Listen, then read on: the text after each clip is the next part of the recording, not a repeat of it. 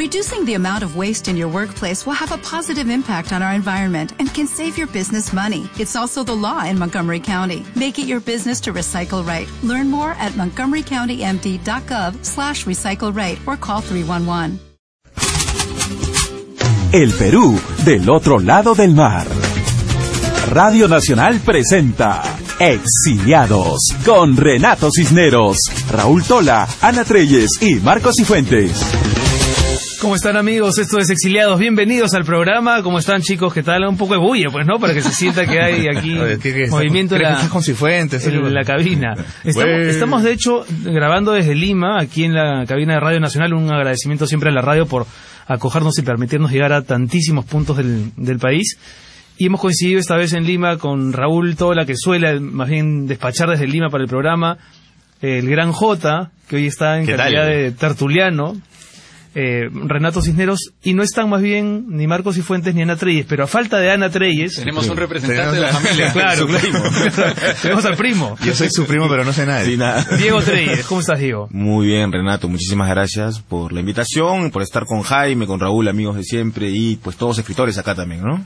Bueno, Diego está con nosotros eh, a propósito de la, de la aparición de La Procesión Infinita, su última novela, de la que hablaremos en extenso a lo largo del programa. Que es bacán además porque es una novela que nos permite hablar justamente del exilio, ¿no? Es una novela que trata del exilio, del retorno, ¿no? Y el propio Diego es un exiliado también. Totalmente. Eh, totalmente. Por ahora, bueno, ya. La verdad es que la mitad de mi vida estuve viviendo fuera, ¿no? Entre Estados Unidos, ahora en París, un ratito después eh, me quedé en Perú, pero sí, eh, se podría decir que sí, ¿no? Que ya tengo un poco mi vida ya. ¿Y decidiste irte del Perú porque estabas hastiado del Perú, estabas agotado de algo en particular o simplemente pensabas ir a estudiar y volver? ¿Lo tenías claro cuando te fuiste, que era como para eso, exiliarte? Hastiado, sí, bastante hastiado. Digamos, en, en, la novela se ve un poco un personaje que es como un alter ego que ha aparecido en cuatro de mis cinco libros. El que chato. Es el chato. Y, y algo similar, ¿no? Es, mm. era, era esa sensación de que había caído la dictadura y estábamos absolutamente hastiados y eso y muchas cosas me, me, hacían pensar que quería salir. ¿no? ¿Eso qué año fue? ¿2000 más o menos? 2000 para 2001, con, con, sí. 2000-2001. O sea, justo, justo, o sea, cayó la, la, la, dictadura, a unos meses más ya había hecho mis, mis, mis papeles, me gané, me fui con una beca. Tú fuiste a Austin, ¿no? Me fui a Austin, Texas, eh, a estudiar, hice una maestría, hice un doctorado, eh, fui profesor en Nueva York, de ahí regresé a Lima una temporada, en que también trabajé en la Universidad Católica en la de Lima. ¿Pensando radicar nuevamente en Ya sabía ya, no, ya sabía. Cuando me iba de Estados Unidos ya había hecho mis cálculos, mis ahorros, todo para estar de paso solamente por el Perú un tiempo, ¿no? Pero ya tenía pensado irme a Europa. Eh, ¿A París o eh, no sabías exactamente No sabía, dónde? estaba entre Londres y París, pero sabía que no iba a ser España porque la, la situación estaba un poco No, además ya hay mucho peruano. Sí, pues ya demasiado. Dije, no, ahí está. No encontramos ustedes. Dije, no. Es interesante porque estoy pensando en la gente que nos escucha y que quizá está acunando un plan de irse del Perú. Y a veces simplemente no hay que tener un plan tan hecho, ¿no? Es decir, a veces hay que arriesgarse un poco Totalmente. Buscar el pretexto de una maestría. Exacto, sí. Sin hacerse la pregunta de cuánto tiempo me quedaré. Tú también, Jota, sí, sí, fueron a España con Gaby sin pensar que quisieran quedar 17 es un, años. Es un pretexto y no, ¿no? Porque es un porque de hecho haces sueles hacer las maestrías no, y claro, la idea es que las hagas. Es un pretexto que, para convencerte a ti y, mismo. Y además eh, no solo el aprendizaje es evidentemente académico también, pero sobre todo es un aprendizaje vital, ¿no? Entre la gente que conoces en las maestrías y tal. Y creo que ahí está lo, lo, lo verdaderamente importante de la experiencia del exilio, ¿no? Hmm. Y normalmente los que los que lo hacemos en muchos casos solemos quedarnos además, ¿no? Sí. Eh, conoces otras realidades y tal y de pronto te vas acomodando, vas consiguiendo trabajos, haciendo la vida o te casas o lo que sea y bueno, pues sí, y terminas. Pero no, no, todos, ¿no? O sea, un, recuerdo un momento claro en que éramos muchos, digamos, hmm. hablando de escritores, no periodistas, era un, había una ola, ¿no? Hmm. Y en cierto momento comenzaron a regresar con furia bastante. Sí. ¿no? Sobre sí, todo también España, la crisis, ¿no? ¿no? La crisis, la crisis en España hizo que mucha gente que no. pensaba que iba a ir Claro. ahí a, pues a vivir eh, años dorados ahí, pues se dio cuenta con que la cosa Que estaba dura la cosa, ¿no? Claro, era un poco muy salado, pues, ¿no? Y llega, sales del Perú. Por fin. sitio, por fin, ¿no? La crisis te persigue. Y la crisis te persigue. Diego, ¿y por qué París? Porque claro, eh, París fue, digamos, el, el epicentro de la literatura latinoamericana en los años 60, 70, pero ahora la cosa se ha movido más bien hacia España, ¿no? Por el idioma quizá, porque las diferencias entre Francia y España ya no están tan marcadas como en esa época. Eh, es por una mirada romántica Sí. de lo que fue la literatura. Yo porque- siento- O por una francesa. fue, fue- Sincérate. no, no, fue, fue una mirada romántica. eh, yo siempre te he dicho que llegué a París cuando, cuando la fiesta se acabó, ¿no? Yo llego y ya todo el mundo está emparejado, pues se la pasó genial. Pero era, un poco la imagen es esa, ¿no? Pero sí, era, era la, la- la idea romántica, no solamente de los escritores del 70, sino también de los escritores peruanos, eh, po- los poetas peruanos, que eso se cuenta en la novela, que vivieron en el barrio de Mandel, muchos de hecho de ellos de hora cero, que estuvieron muchos en, en las revueltas y tenían esta vida. Y hay una cosa que se cuenta que ellos te- son mis amigos todos ahora, porque los, los, los, los fui incorporando, entrevistándolos, buscándolos. Y eh, eh, mi amigo el Kiburgos me decía, en esa época nosotros eh, expropiábamos, ¿no? Decía, salíamos a expropiar. ¿Y qué significaba eso? En una forma elegante decir que iban a robar, ¿no? Iban a robar libros, iban a robar comida, iban- porque decían que les- les- eh, por la revolución les correspondía hacer esas cosas, ¿no? Entonces, eh, todo eso evidentemente terminó, pero eh, Francia... En la cárcel, terminó en la cárcel. Algunos se fueron a presos, a un tiempo, bueno, pero eran otras épocas, no había más confianza, ¿no? Pero eh, París a mí me ha dado muchas cosas, eh, hay bastantes beneficios, por ejemplo, los que están estudiando, Mm. a lo, eh, eh, yo creo que en Europa es uno de los lugares en los que casi podríamos decir que la educación es gratuita, Sí. ¿no? A diferencia de España, que es- cobra tres, y Londres, eh, e Inglaterra no te digo, ¿no?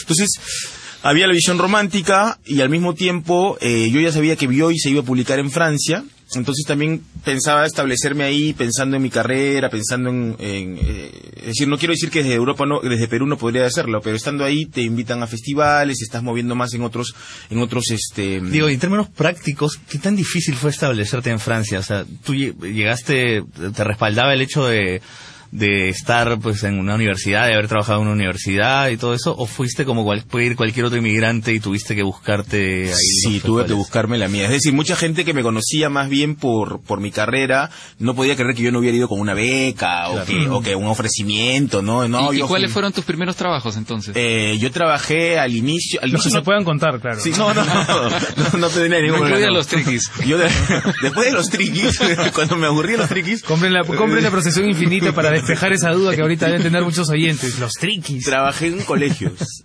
enseñando español y fue la experiencia más dura de ser educador, maestro y al mismo tiempo policía en mi vida porque son muy duros, ¿no? Hay una película francesa que ganó el, el Cannes que se llama hace mucho tiempo La clase, ¿no? Entonces yo veía esa película, me encantó y después me di cuenta que esa película no llegaba ni a la mitad de la violencia que era enseñar a estos niños que venían de hijos de refugiados, de gente obrera, de gente que no hablaba francés, ¿no? Entonces fue bien duro, fue bien aleccionador también. Pero eso, en real- realmente he tenido la suerte, no, no sé si suerte, lo haría de- de todas maneras, pero de seguir en, lo del- en el rubro de educación ¿no? Hasta ahora. ¿Y dónde te estableciste? ¿Cómo, ¿Dónde vivías? ¿Compartías piso? Sí, compartí piso, Sí. apenas llegué, contactos. Los contactos, mucha gente, hay muchos franceses que viven acá, en Lima, y eran mis amigos, son mis amigos muchos de ellos, entonces por contactos llegué a otra amiga francesa que me ofreció un, un espacio. Pero eso sí, Francia tiene sus, sus peculiaridades. Bueno, estamos, París. Estamos París, ¿no? La peor de todas es que conseguir una casa o un cuarto es más es más difícil que conseguir un empleo a veces, ¿no? Es decir, tienes que postular, hay colas de gente que está en corbata como si fuera para el trabajo, ¿no? Entonces ahí, como siempre, el contacto peruano, latinoamericano, por lo bajo, funciona perfectamente, ¿verdad? Y muchos escritores tienen una tradición de trabajar en los hoteles. Ah, sí. ¿no? Sí, hasta ahora. Elki hasta hace poco, eh, Goran Tosilovac, que es serbio-peruano de alguna manera, muchos, muchos de ellos trabajaron o en la radio o en el hotel. Increíble, ¿no? Sí, increíble, ¿no? ¿Y ahora de dónde te sientes? ¿Dónde me siento? ¿De dónde te sientes? No, siempre Perú. ¿Cuánto, siempre. ¿Cuánto tiempo ya tienes? ¿Tienes más tiempo fuera viviendo? Igual, 20, Igual. 20, sí. 20 y 20. 2020, sí. Me siento del Perú siempre. Todas mis, novelas hablan del Perú. Estoy todo el día hablando del Perú en la red. Eh, hablo como peruano. Lo, lo primero que hago al llegar a un país es este buscarme un peruano, ¿no?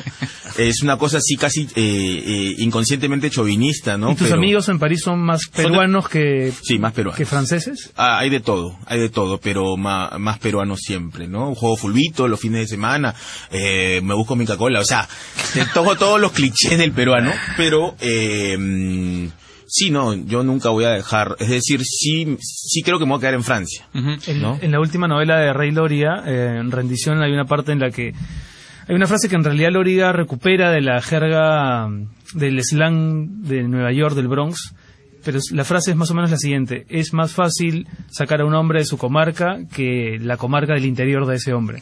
¿no? Tú te puedes mover del Perú y sin embargo el Perú siempre va a ser tu tema, aun cuando lo uses para, para enojarte, ¿no? O para discutir la, su informalidad o su ah, retraso en determinados aspectos, pero es muy difícil quitarse el país de encima, ¿no? Uno lo lleva así mm, como una especie de sello impregnado. Hay, hay, yo creo que hay dos tipos de, de peruanos, según mi experiencia, tanto en Estados Unidos como en el Perú. Aquel que lo rechaza casi frontalmente, incluso empieza a hablar con el acento mm, de...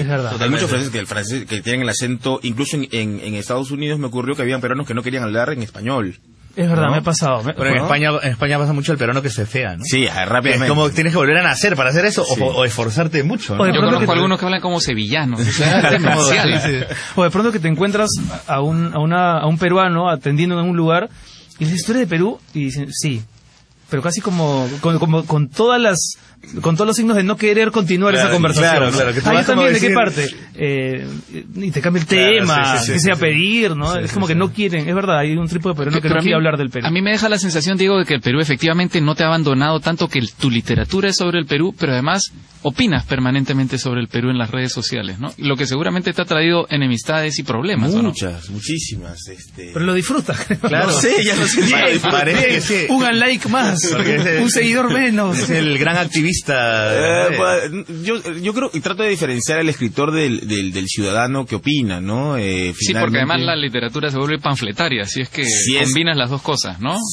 Si lees el libro y es panfletario, tenemos un problema. Exacto, ¿no? Yo he intentado eh, en todo momento, sobre todo ahora que estoy haciendo esta trilogía que empezó con Bioy y que sigue con la presión infinita sobre la violencia política, que hay una diferencia eh, tanto en enfoque eh, como, como en algo que no, que no practico nunca, ¿no? Que es, es esta eh, literatura comprometida que no me representa en absoluto, ¿no? Eh, quien lea los libros creo que puede llevarse esa impresión pero es cierto que también yo a mí me interesa recuperar una cierta tradición que se ha perdido para mí, que es la de el, escritor que tiene una columna, que opina, que tiene una posición, sea de izquierda, sea de derecha, sea cual sea, tiene una posición. Yo creo que eso se ha perdido un poco. Creo que hay, eh, eh, hay ciertos artistas escritores que prefieren no opinar. Y yo quiero opinar. ¿No? Eh, no sé si caigo bien, si caigo mal, pero tengo mi muro, que no es un medio de comunicación, ojo, no tengo mm. una columna, nadie me ha dado, nadie me ha dado la oportunidad, quizás por eso, eh, pero mi columna eh, no es un medio de comunicación, es mi, mi, mi muro no es un medio de comunicación, es mi muro. Entonces mucha gente asume que ya hemos transformado, y quizás sea cierto, quizás las redes sociales se hayan transformado en las nuevas columnas virtuales, ¿no? Donde no mm. tienes un espacio, ¿no? Pero dos cosas importantes creo yo. Eh, yo creo que mi muro es un espacio democrático de conversación. No bloqueo a la gente cuando me dice algo que no me gusta, mm. pero sí cuando me insulta o insulta a los demás. Y lo segundo es que eh, yo tengo mi posición, pero respeto la de los demás, ¿no? Y no se trata de política nomás, hay fútbol, hay literatura, no es, es como un, magazine, digamos. un poco en la tradición de Gunter Grass, de Carlos Fuentes, digamos, de Vargas Llosa, que eran, no solamente eran escritores, sino efectivamente personas que participaban del debate de las ideas de su tiempo, ¿no? Aún Vargas Llosa que sigue vivo y tal. Y ahora que hablas de Vargas Llosa, alguna vez eh, vi que durante las elecciones, sobre todo, pasabas a más a la acción, ¿no? Con campañas en Francia, te movías con gente, bueno, podemos decirlo creo que directamente, todo el mundo lo sabe, el Frente Amplio, que es eh, que tú eh, pues respaldas, has respaldado mucho, ¿no? He respaldado, ahora que está roto ya no. Ya no Efectivamente. Entonces la pregunta era, bueno, ¿tú has, pensado eh, pasar eh, a la militancia directa o a participar en política directamente alguna vez? No, no, yo soy escritor mm. primero, segundo y décimo, ¿no? Es mm. decir, este, sí he apoyado eh, durante la campaña, eh, es porque eh, viví en Francia, se formó un grupo bonito de, gente que queríamos, pues, eh, creíamos en, en, una opción eh, de izquierda y, y, nos unimos y ahí yo no era el escritor, era uno más, ¿no? Mm. O sea, no, nunca he militado en el Perú para empezar. Eh, tampoco tuve, creo que, mucha opción. Yo soy de la de Lima, como, mm. como Renato. Mm. Estábamos en la misma facultad, ¿no? Pero creo que la de Lima se politizó como nunca antes lo había hecho en ese tramo final de los años 90. Exacto, ¿no? En que la cosa era tan desastrosa que, hasta, la Universidad de Lima, ¿no? Que tenía una tradición apolítica y renuente a ensuciarse en las calles eh, salimos, ¿no? Sí, salimos, salimos, hicimos, nuestros plantones afuera, en la calle Prado, ¿no? Mm. pero mucha gente que está en el periodismo ahora, ¿no? Este, era, eran cabezas de ese movimiento. Carlos Cornejo, Carlos Cornejo era una de las cabezas, ¿no? Por ejemplo. Y, y, y, más allá de todo, también fue un aprendizaje para nosotros, ¿no? Que mucha gente piensa que estamos, pues, este, estábamos fuera de la realidad, viviendo nuestra burbuja. Algo de, de, cierto tendrá, pero, pero es cierto que era tan fuerte que, que salimos, ¿no? Eh, pero tú sientes que hay, porque tú has dicho que no quieres entrar a la política, pero ¿no sientes que hay, por lo menos en el Perú, un divorcio entre la intelectualidad y la política como no ha habido antes. Antes vas a mirar el Congreso, ¿no? tú podías escuchar el Congreso es reveladora. O, hay un congresista incluso que dice que leer da Alzheimer, ¿no? Eh, pero antes te podían gustar o no los discursos de Aya de la Torre, pero eran discursos eh, políticos, no había. pero además políticamente, digamos, había una retórica, hay una retórica, algo que ya no existe, ¿no? Ya no existe, ¿no? Lamentablemente eh, casi todos los días podemos eh, leer o escuchar una pachotada de un congresista que al mismo tiempo ese congresista ha, estafado eh, porque porque no tiene los estudios ni ni no llega ya, te digo no ha terminado el colegio he dicho que sí. Entonces es casi como una estafa permanente. No se puede negar que son coherentes Ahora, ahí, sí nos enfrentamos ante una paradoja porque por un lado es verdad ya no tenemos en el Congreso no estas luminarias capaces de de ensayar unos discursos encendidos y, muy y con puntos de vista muy intelectualizados o intelectuales, pero sin embargo, por otra parte, tenemos un Congreso que aparentemente es más representativo de las minorías del, del país, ¿no? Antes quizá esos mismos congresistas de los que hablamos con cierta eh, nostalgia eh, pertenecían a una élite, ¿no? Estamos hablando básicamente creo del Senado, ¿no? O sea que como habían dos cámaras, había una, una, efectivamente una cámara de élite, que era el Senado, y una cámara más representativa. Eh, pero sí, eh, eh probablemente es más eh, abierta la, la, es más inclusivo el Senado actual, ¿no? El, el, También Congreso actual. creo, no, o sea, creo, creo, creo entender que, que, que, y estar de acuerdo, es decir, nos guste o no lo que hagan y, la forma en que lo hagan, el Congreso es un actor principal en la política ahora. Y es más reflejo del Perú de lo que era antes, probablemente, ¿no? Tristemente. Sí, tristemente, tristemente, porque campean también en el Congreso los mismos vicios que vemos en la sociedad, la informalidad, ¿no? El doble rasero, etcétera. ¿no? Pero bueno. Bueno, hemos estado en semanas de Feria del Libro, ¿no? Sí, estamos ya en la curva final de la curva feria. final de la Feria del Libro. Y bueno, y, todos deben saber si es que han estado, si es que no han estado. Ya vas a hablar de tu libro, No, no, no, Sería lo último que haga. que, que ha sido una estupenda feria, ¿no? Hemos mm. hemos vivido en los últimos años un revival de la. Increíble, ¿no? la verdad que es un gusto ahora ir a la feria porque te encuentras con unos autores absolutamente extraordinarios. Eh, hace tres años vino Binet el año pasado vino Leclesio, este año ha venido Richard Ford. Tanto hmm. que... Y vuelve de nuevo Vine ahorita. Sí, claro. Tanto que grandes figuras como Padura, como Jorge Edwards, eh, eh, son un poco Ortuño, hmm. son como un poco más, este, estamos un poco más habituados a ellos, hmm. a ellos, ¿no? Que me parece eso importantísimo.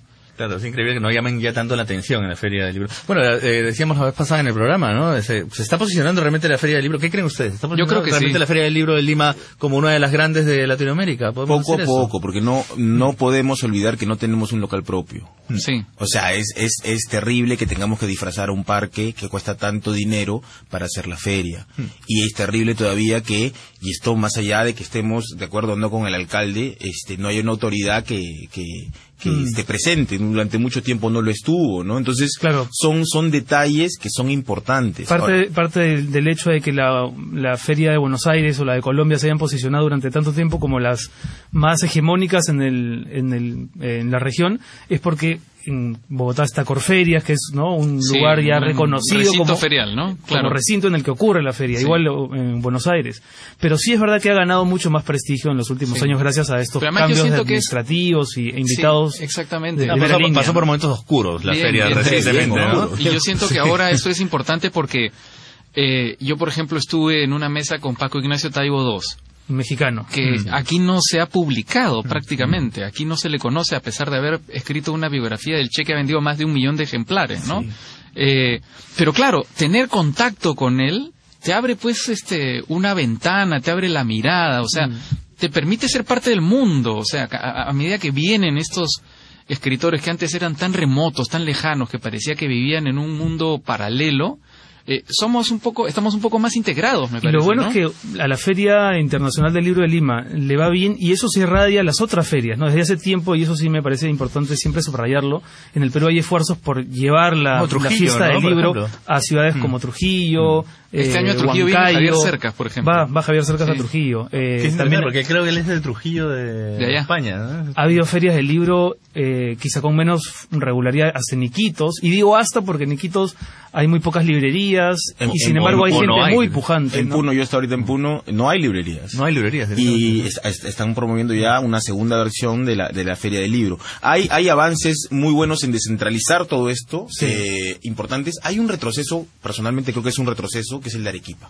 Arequipa tenía una Feria del Libro que era muy buena, nos ha invitado a todos ahí, y ahora ha sido reemplazado, no sé, pues sabemos que entiendo que esa es la manera de decirlo, Por el las autoridades han preferido darle importancia al GEI, que está muy bien, pero deberían coexistir los Hay, un- dos. hay una feria de la una fiesta de la palabra en Arequipa que es como días previos al, al GEI.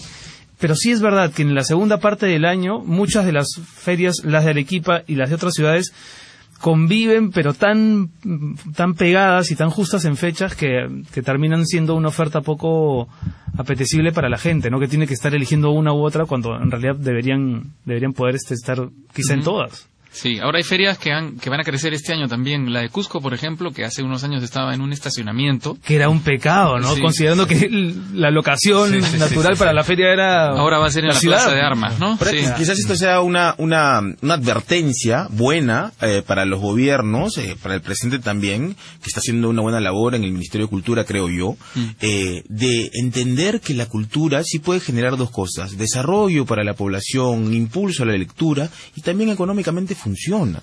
Eh, En Francia, eh, culturalmente y también económicamente, el turismo es, es el turismo cultural y funciona, redita. Entonces, entonces ¿por, qué, por, qué, ¿por qué no pensar que eh, la cultura, la lectura, estas ferias que se descentralizan? Porque la gente, vamos a ver, el año pasado, si no me equivoco, la Feria del Libro trajo 300.000 personas. ¿no? Este año esperemos que sea igual o más. Lo que es claro es que esta feria está mucho mejor Mm. mejor organizada, eh, han tenido gestos con los con la gente que presenta, eh, Mejor gerenciada, ¿no? Sí, mejor gerenciada, están viniendo autores que quieren venir, ojo, Mm. porque antes no querían venir, no estaba dentro del mapa y eso sí se ha logrado. La Feria del Libro de Lima se ha entrado en el mapa de las más importantes de América Latina, del, del habla hispana quizás, falta un poquito, pero en ese camino va. Pero es verdad lo que dices, hay cosas también por mejorar, tampoco hay que ser autocomplacientes. ¿Qué cosas- ¿no? qué cosas se podrían No, las cosas que ha dicho Diego me parece está bien, o sea, no se asocia directamente a las autoridades municipales con la feria. Eh, es cierto que falta un local, que estaría mucho mejor en un local. Y puede parecer hasta un gesto eh, sin importancia, pero que el presidente no haya estado, por ejemplo. ¿no? Fue anunciado, creo, ¿no? Eh, y estaba anunciado. Fue anunciado. Fue anunciado fue sí. pero que no está. Y que hay una tradición de ausencia de presidentes al momento de inaugurar estas ferias. Claro, También. me- pienso en el retiro, ¿no? En la feria de Madrid, el retiro van los reyes, ¿no? Se pasean Claro. por todos los, los puestos, compran los libros y tal, eh, reciben los que les regalan, evidentemente, pero también compran los libros. Y sería grave Y que no estén, ¿verdad? Y sería muy mal visto que no vayan los reyes a... es más, a- creo que la, nota al día siguiente de la presencia de los reyes es qué libros se llevaron qué los libros reyes, se qué llevaron, están leyendo qué los están reyes. leyendo, qué libros les compran a sus hijas y todo eso. Y entonces eso, pues, sí, ayuda muchísimo, es un respaldarazo para la feria. Y aquí, claro, que pase esto con, ya no solo con el presidente, no sé, sino con las mismas autoridades municipales que no se El ministro ¿no? estuvo, eh, Salvador. Salvador, Salsolar Sí, estuvo. que incluso va a presentar un libro. Va a presentar un libro, bueno, él es cineasta, O él es actor, libro. pero igual, ¿no? Eh, Si el presidente está anunciado, yo creo que, de, salvo urgencia, debe, debe, debe estar Ya, ya presente. que hablamos de Salvador del Solar y hemos estado hablando de política, ¿lo ven? ¿Lo ven como ficha presidenciable o es un poco el, el gastón de estos tiempos? Ah, que Yo sí creo que hay un montón de gente que además se lo está diciendo a él. Sí, sí, sí, sí, yo creo que sí. Yo Pero no o, sé no si basta, este- o no basta Esto con... fue motivo de un olatola de hace unas No semanas. sé si esté muy animado, la verdad.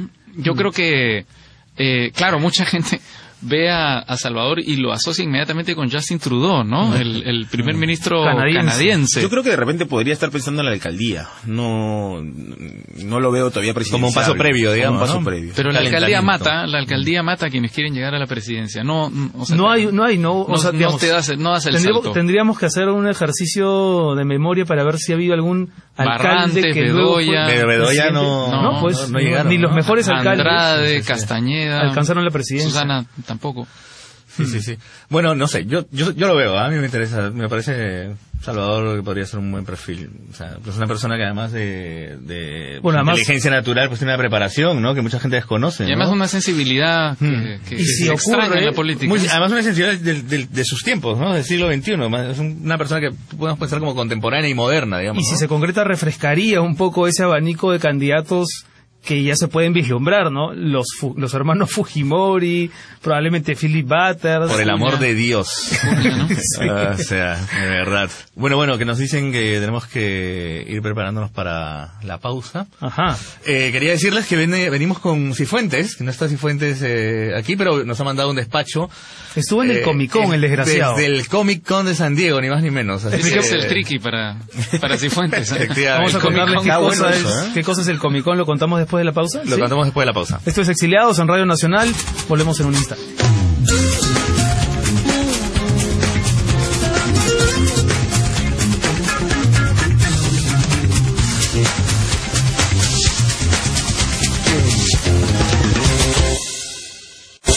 Estamos de vuelta aquí en Exiliados y nos vamos a ir hasta Los Ángeles, me parece, ¿no? San Diego. San Diego. San Francisco, ¿no es? ¿Dónde está Marcos Cifuentes? Oye, en dejemos San que el propio Marcos Cifuentes nos diga dónde está. Oye, no, bueno, eh, queremos mandar un saludo a Ana Treyes. Ana. Treyes. Está en Coruña, ¿eh? ahora mismo. En vacaciones, con la familia. Terminando ahí el, el pleno verano europeo. se incorporará muy pronto a Exiliados. Y Marcos se fue a una convención muy famosa entre los fanáticos del cómic Sí. ¿no? y los fanáticos de las películas de tipo Star Wars.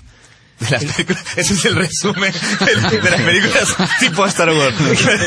es que tenemos un minuto para que entre él. entonces- Venga, bueno, mejor que lo explique Ya, Cifuentes, que es el que- sabe.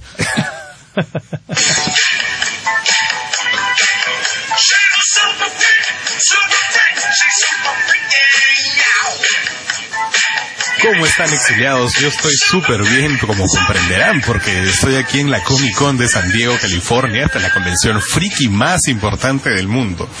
Pero ¿qué cosa es ser friki en el 2017? Aquí en el Comic Con se lanzan exclusivas de Game of Thrones, Walking Dead, Blade Runner, Stranger Things y hasta la próxima película de Spielberg, eh, Ready Player One. Y estoy seguro que muy pocos de los exiliados que acaban de reconocer estos nombres se consideran a sí mismos frikis geeks, nerds o como sea que se diga. Entonces, ¿de qué estamos hablando cuando decimos friki? ¿Quiénes vienen a la Comic Con? Está muy detallado lo que hacen y tiene relación con la historia que, que ven y eso. Está muy curada. ¿Cuál es tu nombre y tu edad? Alan y tengo 10 años. ¿Y con quién has venido? Ah, con mi mamá. Muy bien, muy bien. Hasta ahorita nos está gustando todo lo que hemos visto. Siempre me ha gustado todo este tipo de action figures y este tipo de diversión. Efectivamente, a esta Comic Con vinieron casi 170 mil personas de todo el mundo y buena parte de ellos no está aquí exactamente por las historietas. Yo solo he venido aquí antes, una vez, en el 2010, justo justo el momento anterior a que los superhéroes, la fantasía y la ciencia ficción se apoderaran por completo de Hollywood, cuando la parte cómic del Comic Con todavía era lo más importante. Y yo tengo que decir que este año lo he encontrado muy, muy cambiada. Pero primero hay que entender cómo funciona esto. Casi todo ocurre aquí en el Centro de Convenciones de San Diego, que es gigantesco, tiene el tamaño de cuatro canchas de fútbol y cuatro canchas de fútbol de las grandes y además tiene dos pisos. En el segundo piso se celebran las conferencias, la parte más con de la Comic Con, la convención, que en sí misma son conferencias que pueden ir desde encuentros con autores hasta debates sobre la representación LGTBQ en las historias de viajes en el tiempo. Y debajo está el famoso Hall H, el Salón H, el legendario, dedicado a los eventos centrales. Por ejemplo, al estreno del tráiler de Infinity Wars. Además, ese tráiler presentado por sus mismos protagonistas, por todos los actores. También están, por ejemplo, los caseritos, ¿no? Que son los chicos de Big Bang Theory. Bueno, para entrar al Hall H tienes que hacer una cola de por lo menos dos días. El primer día haces cola para conseguir un brazalete, que es el que te permite hacer la cola del día siguiente. En el primer piso también está la sala de exhibiciones, el corazón del evento también gigante, y aquí los stands más grandes están reservados para las empresas de videojuegos como Blizzard, para maquinarias como Marvel o el legendario stand de la Warner, por el que pasa todo, todo el mundo, por ahí he visto a Brunito Pinasco, o los chicos nuevos también, los de Netflix.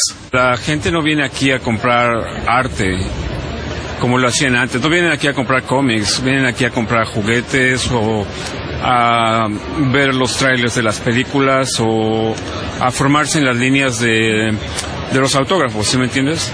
Vienen aquí a hacer cosplay y este y los que estamos aquí haciendo tratando de hacer negocio pues obviamente no no tenemos oportunidad de competir con esas cosas, ¿sí me entiendes? O sea que antes era más sobre arte y ahora no, en estos años que has venido aquí. Antes era Comic Con, era eh, acerca de, de, los cómics, de los artistas. Antes los artistas, yo me acuerdo que cuando Scott Campbell, Jim Lee y todos los, los buenos artistas de aquellas épocas estaban aquí firmando y todo era muy este acerca de los cómics y los artistas, ¿sí me entiendes? Esta es la voz de un artista que encontramos en uno de los stands de los extremos, allí donde están los artistas independientes intentando vender sus dibujos. Okay, mi nombre es Armando Huerta, soy pin-up artist y me dedico a, a, a hacer arte del pin-up Armando es un artista del DF y que viene al Comic Con desde el 2003, cuando todo esto era muy diferente. ¿Y, vale la pena venir aquí? No, realmente no vale la pena. Es muchísimo dinero que gastas y este el internet, eh, social media, Instagram, Facebook va a ser mejor trabajo que tú que de lo que de aquí. ¿Por qué porque es una buena pregunta. La verdad es que eh, lo he estado haciendo, pero cada vez se vuelve más caro y ah, las ventas son muy malas aquí. Armando está decepcionado de la Comic Con y la verdad es que lo entiendo, porque por más deslumbrante y divertido que sea todo esto, yo tengo un poco la sensación, no sé, de vacío que tiene seguramente la gente que gana una guerra. Me voy a explicar ya.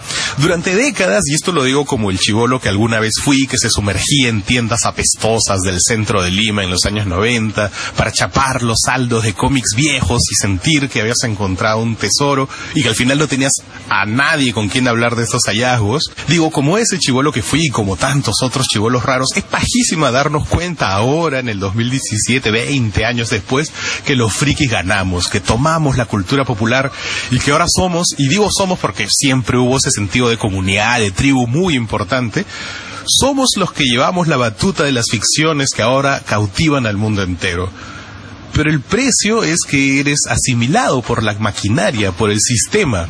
Y la verdad me pregunto si eso también es lo que sintieron los hippies viejos o los punks setenteros cuando pasaron por lo mismo. La mejor referencia que te puedo dar es el MTV. MTV era acerca de videos, era acerca de música y todo era muy, muy, muy, muy bonito en aquella época, ¿sí me entiendes? Y ahora MTV es acerca de puras estupideces, ¿sí me entiendes? Pero hay otro lado de todo esto. ¿Cómo era hace 16 años? Un poco más, bueno, estaba peor. ¿Ah? ¿Ah? estaba peor. ¿Peor? Peor. ¿Por qué? Porque antes no había muchas actividades fuera del centro de convenciones y ahora lo hay. Hola, mi nombre es Monse Cortés. Estamos aquí en Comic Con trabajando, haciendo galletas en Mr. Fields. ¿Cómo se llama? Sofía Cisneros. Yo trabajo aquí y vivo aquí en San Diego. Monse y Sofía son dos mexicanas, trabajadoras, inmigrantes, que están muy felices con que el Comic Con haya crecido tanto. Más chamba para ellas. San Diego, ojo, está a solo una hora de Tijuana, de México, la mera frontera. De hecho, Monse cruza todos los días la frontera para venir a trabajar. ¿Y cómo así conseguiste este trabajo aquí? Porque es como, no hay mucha gente. Mientras le hago esta pregunta a Monse, Sofía me mira con cara de ¿cómo crees que está trabajando aquí ella, pues? A mí y a mis niños nos encanta. ¿Has venido con tus niños también? ¿Los has traído? No, no, los he podido traer, pero les llevo, les llevo fotos. ¿Perdón? Les llevo fotos para, para que vean todo, todo lo que es el show. ¿Tú vives aquí y es allá? Vivo allá.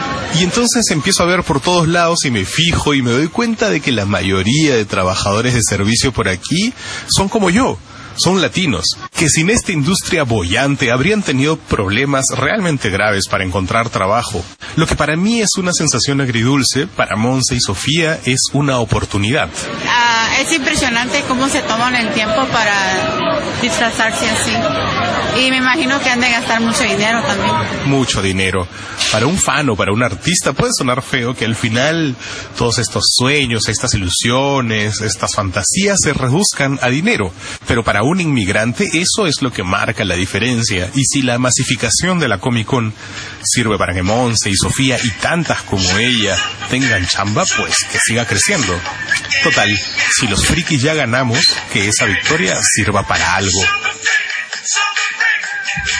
Buenísimo el reportaje de nuestro exiliado Marcos y Fuentes, eh, La venganza de los nerds. Ya sabemos que estaba en San Diego. El subtítulo de este, de este reportaje. Pero es que es, yo creo que esa es un poco la, la, conclusión, ¿no? Efectivamente, la guerra la hemos ganado los frikis, los nerds, porque en el fondo todos somos un poco frikis y un poco nerds. Bueno, pero es una victoria pírrica, ¿no? Es una victoria un poco dolorosa también, ¿no? Porque en el sentido, es lo que decía Marco, ¿no? O sea, hemos ganado la guerra, pero ¿a qué precio? Al precio de que nos ha fagocitado el sistema, ¿no? Ahora se han vuelto, claro, los frikis se vuelven mainstream y entonces, como dice él, ¿no? Es lo que le pasó al Punk, lo que, Mm. el ejemplo también que ponía este entrevistado suyo de MTV es, es claro, ¿no? O sea, el MTV era una cosa tan independiente a la que todos le debemos tanto, ¿no? En esas primeras épocas que veíamos eh, videos musicales y tal, y que después se convirtió pues en lo que es ahora. Pero tú ¿no? te pare- a ti te parece que al haberse vuelto mainstream eh, el cómic y este tipo de, de- de manifestación de cultura popular ha perdido? A eso vamos, mira, hay un punto en el, hay un punto en el que yo creo que sí, porque la cosa pierde su esencia de, de- de Su cierta esencia, manera. su esencia de culto, dices tú. Por alguna, por- de alguna forma, ¿no? Pero no sé, por ejemplo, ustedes no se acuerdan, por ejemplo, no había algo mágico cuando iban a Galerías Brasil y conseguían estas, Claro. buscaban los discos o cuando ibas a Kilka y, encontra- y encontrabas esta libro o tal revista, había una A sensación ahí, o la colmena, y había una sensación ahí como eso, ¿no? Como que estabas haciendo algo importante de culto. Arqueología, Claro, casi. algo así. Y eso, Y que eso- involucraba a unos pocos. Claro, ¿no? entonces es lo que dice Marcos, eran unos pocos frikis. Entonces, claro, el friki es friki porque no se puede desenvolver en la sociedad normalmente, entonces crea sus propias sociedades, ¿no? Crea sus Comic Con y sus cosas. Mm. Ahora, cuando esto se convierte en algo tan grande, pues pierde un poco la esencia, creo yo, ¿no? Obviamente entiendo lo que se dice, claro, es mejor que más gente conozca estos productos culturales que son buenos. Esa es una forma de verlo también, claro. o sea, Ahora, y además yo creo que es mucha gente lo que hace en el fondo es sincerarse también. también. Mm, Y respecto de lo que contaba Marco en este eh, despacho estupendo, es que si no fuera por esta industria, no los latinos no tendrían trabajo, pero también creo que funciona al revés. Si no fuera por los latinos que, que se las buscan, probablemente la industria del Comic Con, por contar simplemente ese ejemplo, no sería todo lo potente que es hoy en día, ¿no? Sí, buenísimo el despacho de Marco. ¿ah? Sí, sí, Que estupendo. no, vu- que no vuelva. me, hizo, me hizo recordar la colección de action figures que yo tenía aquí en Lima antes de irme a Madrid. Ah, sí. Y como ahora estoy viviendo en casa de mi madre en estos días de paso por Perú, Juegas con tus muñequitos. No, no, están ahí, están ahí escondidos y quería mandar un saludo a la gente de las galerías Arenales, eh, que a la gente de Organa, y hay un mon- montón de freaks también, ¿ah? y que Sí, siempre se reúnen pero- todos los fines de semana, otaku, hacen otaku y todo. A mí me ha hecho recordar más bien la conversación, una, una novela eh, importante, interesante, sobre esto, ¿no? Sobre la colmena, sobre cuando éramos metaleros y íbamos a, a buscar nuestras ma- nuestros cassettes, ¿no? Maquetas que te, te rebobinaban con un lapicero. Claro. Es este, Richard Parra tiene una novela muy interesante, publicada en España, se llama Necrofucker. ¿no? Que es buenísima y básicamente habla un poco de esto, ¿no? Porque hay dos frikis ahí, eh, y en un momento de una situación política bien, bien, bien, bien interesante, pero por lo, por lo penosa, ¿no? Por lo terrible. Sí, claro, ser friki en el Perú en los 80 era ser doblemente hay una, cosa que he heroico, ¿no? visto, Una cosa- hay una cosa que he visto en la calle que ya me ha dejado absolutamente pasmado, que es que hay un nuevo deporte que se está imponiendo en las calles, que es eh, enfrentarte como en duelos de Juego de Tronos. Ah, no sé si lo han visto. O sea, se forman dos filas, cada fila, cada persona de la fila tiene armas medievales. Este, pero por supuesto son de plástico, están forradas en, en- en- ¿no? Y entonces van avanzando y se van enfrentando y quien pierde vuelve al final de la cola. yo creo que te has cruzado con la huelga del SUTE, viejo, y has querido darle Es un sentido de- épico. parecían medievales. Pero me parece increíble que cosas así estén ocurriendo, ocurren en la, en la vía pública. A mí me contaron que en Madrid, para, ver- para hablar de frikis, ¿no? Esto lo debe saber el maestro Sifu, precisamente, que en Madrid hubo un tiempo que se organizaban peleas del Señor de los Anillos con barras de pan. Con barras de pan. Era una locura. que se juntaban con el rollo flash mob, así que dabas por internet, había una convocatoria, iba gente y hacía pele- eh, eh, escenificaban peleas del Señor de los Anillos con barras de pan, ¿no? La batalla del abismo de Helm, estas cosas así, y era como una locura. Después, a- después todos a tomar litronas y, ¿no? A beber. Oye, bueno, volvamos al tema que nos ha convocado, me parece, que es la procesión infinita. El libro de Diego, el libro que ha presentado en la feria. Eh, el libro que ha causado una gran impresión, que tiene grandes críticas. He leído la crítica de González Vigil en Caretas, que te pone por todo Hiperbólica. Lo alto. ¿Ah? y, que ha, y que ha aparecido con el sello Anagrama, que es un sello ¿no? Eh, idealizado por los escritores. Muy pocos autores peruanos creo Sí, que encuentran cuéntanos eso. ¿Qué Anagrama. tal publicar con anagrama? Muy bien, muy bien, un sueño, un sueño. Eh, si somos, actualmente somos dos los autores de Anagrama, que es Bryce Echenique y, y yo. Antes también estaba Iván Tais. Alonso creo- Cueto estuvo. y Alonso, Alonso, ¿no? Cueto estuvo. Eh, me parece que hay alguno, alguna, alguna Teresa más. Ruiz Teresa Rosas, Ruiz Rosas, ¿no? También. eh, copista salió, que fue finalista. En la Procesión Infinita fue finalista del Premio Herralde, estuvo entre los cinco eh, de más de 500. Entonces creo que esto ayudó bastante a poder entrar en la editorial. Eh, para mí es, eh, yo creo que es un momento importante personalmente, en el cual yo me siento contento con, después de Bioy, que cuando terminó Bioy, una pregunta que me hizo un compañero escritor me dijo, ¿y ahora qué vas a hacer? ¿No? Yo, yo dije, no, todo está bien, no te preocupes, pero en el fondo no tenía, no tenía mucha idea, ¿no? Entonces estoy contento por eso, estoy contento por eso. Aparte es una, ahora pensándolo, ¿no? Estábamos acá con, con, con Renato, con quien estuve en la universidad jugando fútbol, con Raúl, con quien estuve en el colegio, contigo que estuvimos en la prensa, que los tres creo que en un momento estuvimos en la prensa Sí. escrita. Y yo pienso que la procesión infinita también es una novela sobre nosotros. Es decir, sobre aquellos, estamos recordando cómo nosotros en la Universidad de Lima, esta era tan grave que salimos, ¿no? A protestar. Eh, y es una novela sobre eso, es una novela que habla de dos cosas, ¿no? La primera es, eh, la es- está ubicada en, la- en el momento de la postdictadura, cuando cae el Fujimorismo. La idea para mí es que este Fujimorismo, esta dictadura, eh, institucionalmente se puede haber ido. Eh, Fujimori sigue preso, espero, espero yo que, eh, que siga preso. Pero la dictadura, la esencia de la dictadura, gestos que tiene este Congreso, el mismo hecho de que Keiko casi dos veces llegue a la presidencia, nos quieren decir que la dictadura en realidad nos persigue, que no se ha ido, ¿no? Hay, hay una, una cosa que, que- que me parece que hay un trasfondo ahí que es interesante en lo que estás diciendo y es que mm, muchas ideas muy, muy, muy conservadoras parecen ser ahora el statu quo. ¿no? Exactamente, exactamente, ¿no? Y, y- y eso creo que lo representan los dos personajes. Por un lado está el chato, que es el recurrente en mis novelas, que representa el soñador, que piensa que va a cambiar las cosas, el progresista, el artista, el escritor, que se da contra un muro. Y está Francisco, que es el otro lado, es el otro peruso, como dos perús que tienen que convivir y que estos dos se quieren, ¿no? Es el pragmático, el que se burla del chato que marchó, el que El es- liberal. el liberal, ¿no? Entonces, esa era una idea importante principal de la novela, ¿no? Eh, Que, que es bien interesante porque da la sensación por momentos, por, por las tensiones que uno eh, ve en las redes y también en, la, en el día a día, que son Perús que parecen que no pueden conversar, ¿no? O sea, mm, de pronto un caviar, por, por jugar con las estigmatizaciones en las que nos hemos mal acostumbrado en los últimos años, no podría tener un amigo fujimorista, ¿no? Ese escenario parece imposible y yo creo que ahí estamos, si es que validamos eso, validamos una caricatura, ¿no? El Perú tiene que estar más allá de eso y nuestras conversaciones tienen que también tener un grado de tolerancia, ¿no? Exacto, la- las redes sociales creo que eh, potencian esa intolerancia natural que te da estar frente a una pantalla, no frente a la persona con la que estás discutiendo, que muchas veces es innecesario, ¿no? Pero es verdad, es decir, eh, yo eso lo tenía claro, ¿no? El reflejo del Perú En yo- estos dos personajes. en estos dos personajes y también creo que es un reflejo de lo que nos dejó la dictadura y los que crecimos también no solamente con el, con el con la guerra, con el conflicto interno, con el terrorismo, con los apagones, sino con la dictadura. No, nosotros éramos niños durante la época de, eh, de- del terrorismo, del conflicto interno, eh, pero éramos adolescentes durante toda la dictadura que nos forma. Entonces es, la novela intenta un poco re- re- reflexionar a través de eh, una columna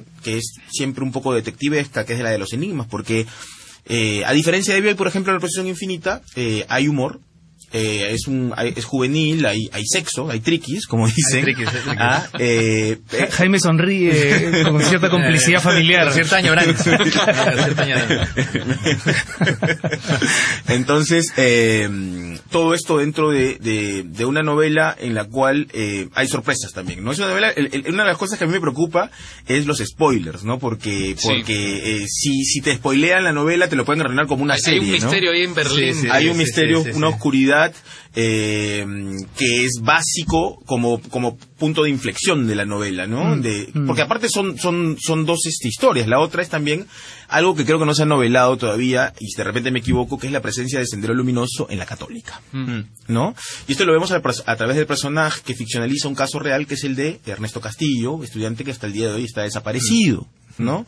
Eh, y que era estudiante de la católica, que era eh, miembro del PUM, que se radicaliza cuando eh, también a este sí lo, lo asesinan en San Bartolo, a su primo, eh, aparece eh, dinamitado. O sea que yo ingresé en el 93 a la Católica y en el primer ciclo, el primer día que entré a la universidad, fui caminando a recorrer, a conocer la universidad y encontré el único rastro de sendero luminoso que encontré en todos los años que estuve en la universidad, que era una pinta borrada en la cancha de fútbol. O sea, muy simbólico además, ¿no? O sea, como esto que en los años 80 había marcado tanto la pauta política, de pronto se había transformado en un graffiti borrado, ¿no? Yo ingresé a San Marcos en el 93 y no había pared donde no hubiera. Claro, donde no pero hubiera- y, y lo No, no, curioso pero- es que lo separan 10 Sí, cuadras, sí, sí, ¿no? sí, Era- sí, sí, sí. Para mí era claro, ¿no? Es decir, los de la Católica, muchos que estaban, militaban, iban a, a- a- a- a San Marcos para empaparse, no necesariamente.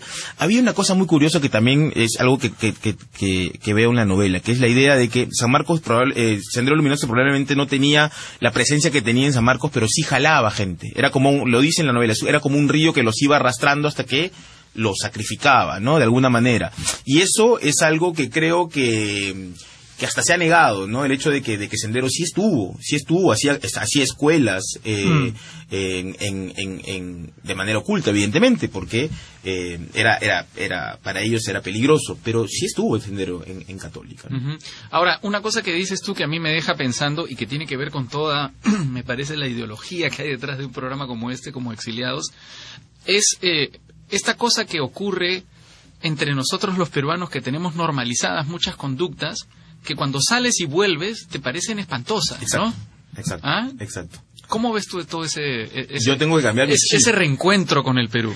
Yo tengo que cambiar mi chip. eh, bueno, eh, yo tengo que cambiar mi chip para empezar para manejar, ¿no? Tengo que cambiar mi chip de una manera violenta, ¿no? Porque, porque sí, eh, incluso en algún momento hay una iro- ironización sobre, sobre el tráfico de las pistas cementerio, dice, ¿no? Pero, mm, como saben, yo estoy muy al tanto de lo que ocurre en Perú desde fuera. Se me critica muchas veces, eh, eh, algo que a mí me parece terrible para, para, para todos hemos vivido fuera, acá Renato vive fuera, Jaime vive fuera, tú est- estás entre un, un- un vas y vienes, es la idea de que no puedes hablar del Perú porque Oh, ese es un- vives ese es un tema de este ¿No? programa Sí, lo, hemos- lo habitual. lo hemos hablado varias veces, ¿no? Sí, como sí. que la- el vivir fuera te invalida como, Te invalida como peruano, como opinador. como opinador, como... A mí me parece eso absolutamente tonto, pero además me, me parece que es un argumento convenido, porque solo pueden hablar del Perú las personas, los peruanos que viven fuera, que hablan y lo que yo quiero escuchar. O sea, es lo, lo que yo pienso. Exacto. O sea, las personas que le dicen a Vargas Llosa que no puede hablar del Perú, en un momento, son las mismas personas que escuchan a Bailey que lo hace desde Miami. A- Además, además claro. termina siendo una idea del Perú muy ajustada a lo territorial, ¿no? A la geografía. Cuando son cuántos, más de cuántos millones de, de Sí, peruanos tres viven millones, O sea, ese, ese Perú de 3 millones también es un es un país que necesita tener un discurso sobre sí mismo, ¿no? Y opinar sobre el país que dejó, pero que sigue representando desde Entonces, fuera. además, un peruano no podría criticar a Trump. Este, Eso es una postura ilógica. no tiene ningún sentido. Ilógica, ¿no? Eh, Pero, pero te Pero- interrumpimos, ¿no? no, no, ¿Cuándo te das cuenta de que has vuelto al Perú? ¿En qué gesto? Eh, no sé, por decirte una cosa, el otro día llego al aeropuerto y me digo a mí mismo, ah, esta es mi ciudad, voy a reencontrarme, voy a olvidarme un poco del caos o asimilarlo, es parte, y de pronto siento, saliendo del aeropuerto, el carrito de las maletas de un señor de atrás que me va empujando los tobillos. Una, dos, tres veces. Hasta que volteo y me dice, eh, perdón, perdón, pero con una agresividad innecesaria, y yo, Sí. ah, es mi país, he vuelto. Hay un primer Lindo impacto, reencuentro. Hay un primer impacto que a mí, mm, yo lo he descubierto las veces que he vuelto, que es el olor a harina de pescado que Que emana de la emana del del- aeropuerto, de la fosa. Sí. Hay- hay- Que es brutal. A mí, otra de las cosas que ficcionaliza, pero no, no estoy viendo a, a- a la conversación, eh, eh, la novela es, es- es París. Es, eh, pero es un París de los atentados, es un París del Mm. miedo, es un París que curiosamente para mí esto ha sido una revelación horrible, recupera eh, todo mi pasado, toda mi memoria de una manera muy violenta. Cuando se dan los atentados, Claro. esta escala de atentados, yo estaba en un concierto y era, era claro, estaba con mi chica y con otro amigo. O sea, pudiste estar en Bataclan. pude, pude tranquilamente, vivo a 10 cuadras, Mm. ¿no? Mm. Y, y decía, ¿cómo regresamos a casa? Vamos al metro, vamos caminando, estábamos lejos. Y ahí percibí este olor del miedo, esta, esta, esta recuperación de eso que yo pensé que ya estaba lejos de mí. ¿No? Entonces eso, eh, yo lo veo hace poco, cuando, cuando siento realmente que estoy en Perú, cuando me toca un taxi, estamos escuchando los dos somos de la U, estamos, no, estamos viendo ya y en eso dice, a él saca un comentario y dice, pucha, ahora van a liberar a los terroristas y, y hacen, y hacen chilla por Fujimori. Y ese comentario explotó una conversación que fue escalando, ¿no? Escalando de, los, de las dos partes, ¿no? Hasta que los dos dijimos, bueno, ya está bien, gracias, gracias a ti, pero, pero ¿me entiendes? Ese estado de crispación es más, y el tráfico, lo que, lo Claro. que me hace darme cuenta que estoy en el Perú. Sí, sí, tienes, tienes mucho. Cuando llegas, sales del aeropuerto, ¿Y tú? tienes. ¿Tú, Jota, en este...? Yo, yo paso siempre, le decía a Raúl antes de, de entrar a la cabina, recuerdo que yo- a, mí, me- a mí me pasa siempre, tengo como una semana de enamoramiento. Es como, como te digo, joder, mi país, mi ciudad, qué bien, estoy aquí. No estaba tan mal, siempre pienso, ¿no? En realidad no ¿Por estaba qué- tan por mal. qué me fui? ¿Por qué me fui? ¿No? O sea, de verdad, ¿por qué pienso a veces así de Perú? Porque, y, eso, y eso me dura algunos días, ¿sabes? Incluso. Estás con la familia, decía, no vas, comes rico, estás bien, ¿no? Y de pronto empiezas a, a desplazarte, ¿no? A moverte por sitios, empiezas a encontrarte con trabas, con las dificultades que hay, del tráfico, las cosas y tal, y empiezas a recordar algo, ese, ese tipo de cosas que no te gustan del, de- de- del Perú, ¿no? Hmm. O sea, sobre todo es eso, ¿no? El incivismo, lo que, el que la gente no haga lo que no, La lo que no- informalidad. lo que, y luego, pues, es un, es un- es un- la verdad es que es una montaña rusa emocional esto, ¿no? Porque a veces después aprendes también a apreciar eso, ¿no? La vez pasada nos decía un oyente, ¿no? A veces siento que esa informalidad es parte de mí y la Claro. necesito para sentirme en casa, ¿no? Hay, hay que ver los pasa, lados, ¿no? Sí. Eh, Por ejemplo, hay, hay cosas en París que a mí me parecen insoportables. Sí, también, ¿no? claro. Es el parisino es un poco insoportable. Entonces, eh, acá tienes a veces un cariño que, Sí, que sí, hay sí. los dos, ¿no? O sea, No, y, el humor peruano. El humor ¿no? peruano, Lo hemos la- conversado alguna sí, vez, sí, ¿no? En sí. España el humor peruano no se entiende porque tiene un doble sentido y una ironía tan, no sé, tan Parece ofensivo particular. Ya, ya haremos un programa especial sobre... Sí. sobre Sí, el humor, pronto, pronto el humor peruano. Yo, yo ya en entré oficialmente en vez de mi prima, ¿no? ¿O no? Claramente. Sí, Acá, tiene- ahora tienes, que, tienes que venir con las minifaldas de Ana, nada más. Oye, que nos dice, por favor. que hemos dicho que el gran Manolo está en, en, controles. Grande, Eh, Manolo. Muchas gracias. Gracias. Nos está haciendo señas aquí desesperadas ya de que se acaba esto, chicos. Eh, bueno, y saludos a todos los peruanos que nos escuchan dentro y fuera del Perú. Dentro y fuera del Perú. Seguimos con Exiliados todos los sábados a las 8 de la noche. Gracias, Diego, por No, venir. gracias a, a los tres, muchísimas gracias, me la he pasado genial. Y pues gracias y felicidades por, por, por las publicaciones, por las novelas de esta feria. Y siempre un placer hablar con ustedes. Muchos éxitos, Diego. Hasta la próxima. Radio Nacional presentó Exiliados con Renato Cisneros, Raúl Tola, Ana Treyes y Marcos Cifuentes. El Perú del otro lado del mar.